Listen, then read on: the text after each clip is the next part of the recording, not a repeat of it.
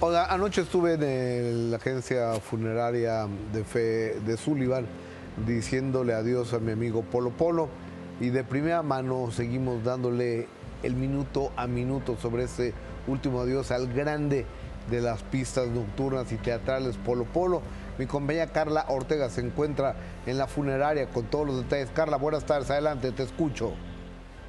Gustavo, compañeros, muy buenas tardes. Efectivamente, nos encontramos a las afueras de una funeraria en el centro de la Ciudad de México, donde se le está dando el último adiós al señor Leopoldo García, mejor conocido como Polo Polo. Para contarles los últimos detalles, habrá una misa de cuerpo presente que iniciará a las 3.20 aproximadamente de la tarde. Eh, continuando con esta cobertura súper puntual, el camarógrafo, mi compañero Miguel Nava, está ya dentro de la sala para hacer todo el, enlace, la conexión y que tengamos las imágenes de cómo se le está rindiendo este último adiós. Dentro de la sala ah, eh, hay, muy, poca, muy pocas personas, familiares y amigos dentro del medio artístico, la presencia de la señora Macaria, quien solamente se desapareció por unas horas para ir a su casa, cambiarse, regresó nuevamente, pero nosotros estamos aquí eh, muy muy pendientes de quién va, quién llega, quién sale, quién, quién, qué, qué es lo que sucede. A las 4.30, Gustavo, compañeros, el cuerpo dejará la sala para pasar al crematorio. En el crematorio este es un proceso que dura aproximadamente dos horas. Eh, después de esto les entregarán las cenizas y lo que compartía eh, su hijo Paul García, quien hace unos minutos salió para eh, dar unos momentos con los medios de comunicación que nos encontramos aquí a las afueras, nos decía que todavía no, no saben cuál será el destino de las cenizas si se, quedará, se, se quedarán en, casa o tendrán algún destino como una iglesia. Señor Polo Polo, hasta donde sabemos, no dejó eh, estipulada una, una última voluntad. Entonces, son cosas que aún están por determinar acuerdos entre familias, pero sí, sí quisiera recalcarles que están eh, sumamente privados con ese tipo de detalles, partiendo de este respeto que desde un inicio quería el señor Polo Polo cuando incluso dejó de, aparecer ante medios de comunicación para que el, el, público que tanto lo siguió, que tanto lo quiso, el gran Polo Polo como se refieren a él, pues se quedara con esa imagen no sobre el escenario, siempre sonriente, contento, eh, un tanto alburero, pero, pero siempre bien.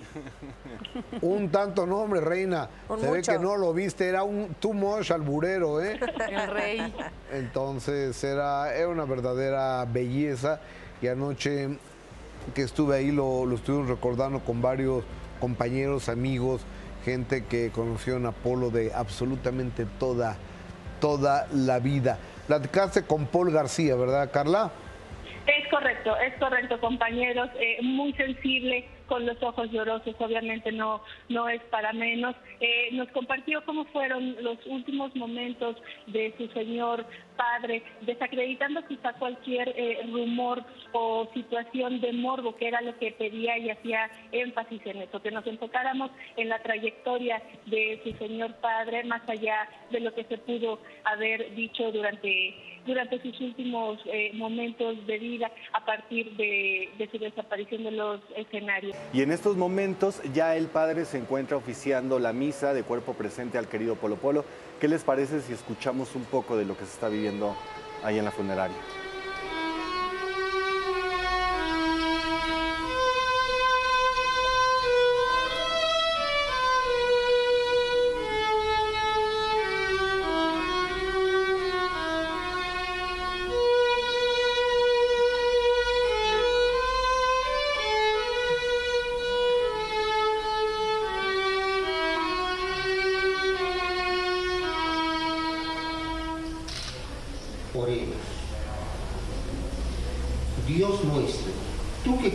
Que tu Hijo único venciera la muerte y entrara victorioso en el cielo, concede a tu Hijo, Leopoldo Roberto García Peláez Benítez,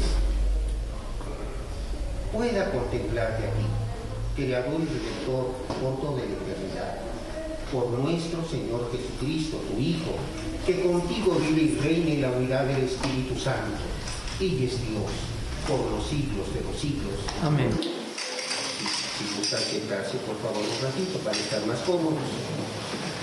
Del profeta Isaías. En aquel tiempo, en aquel día, el Señor del universo preparará sobre este monte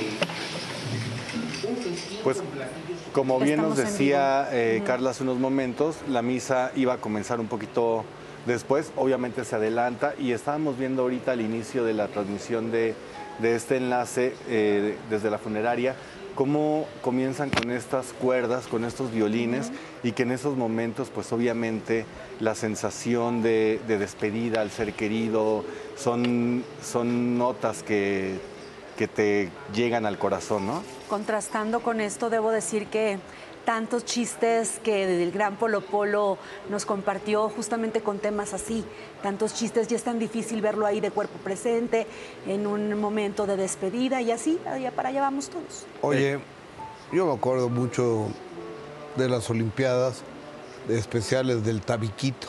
Ajá. Entonces es una belleza ese chiste. Quien lo haya oído, este, sí sabe, ¿no? Yo medio recuerdo. Eh, eh, eh, eran unas Olimpiadas para personas discapacitadas. Ajá.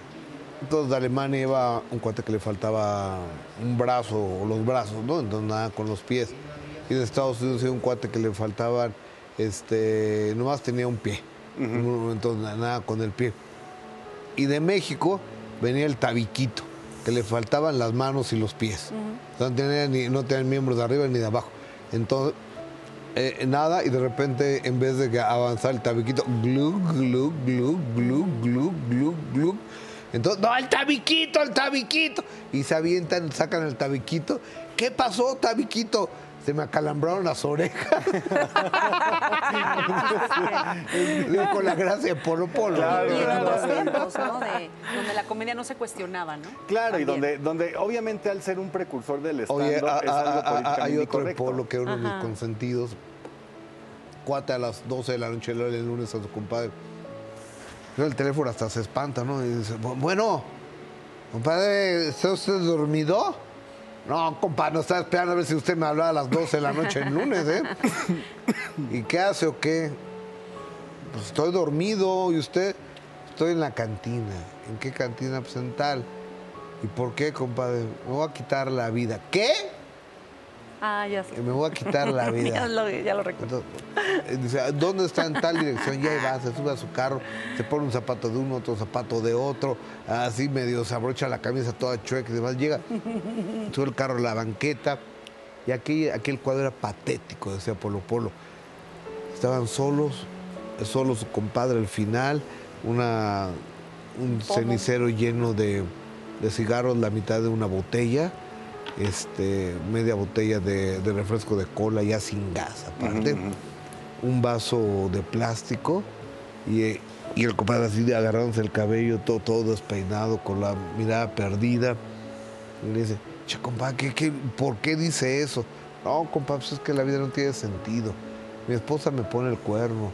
Mi hijita, a la de 15 años, le está, ya anda con el novio poniéndole. Mi hijito, mi heredero, pues salió, me salió gay. No, compadre, pues usted un carro tan bonito, se me desviló el carro. Pues usted tiene un gran trabajo, me corrieron hoy. Me voy a quitar la vida, compadre. Oiga, ¿cuánto llevamos de amistad? Pues, este año, pues 25 años. ¿Se acuerda todas las veces que íbamos con chavas y demás? Y, Ajá. ¿Se acuerda? Sí.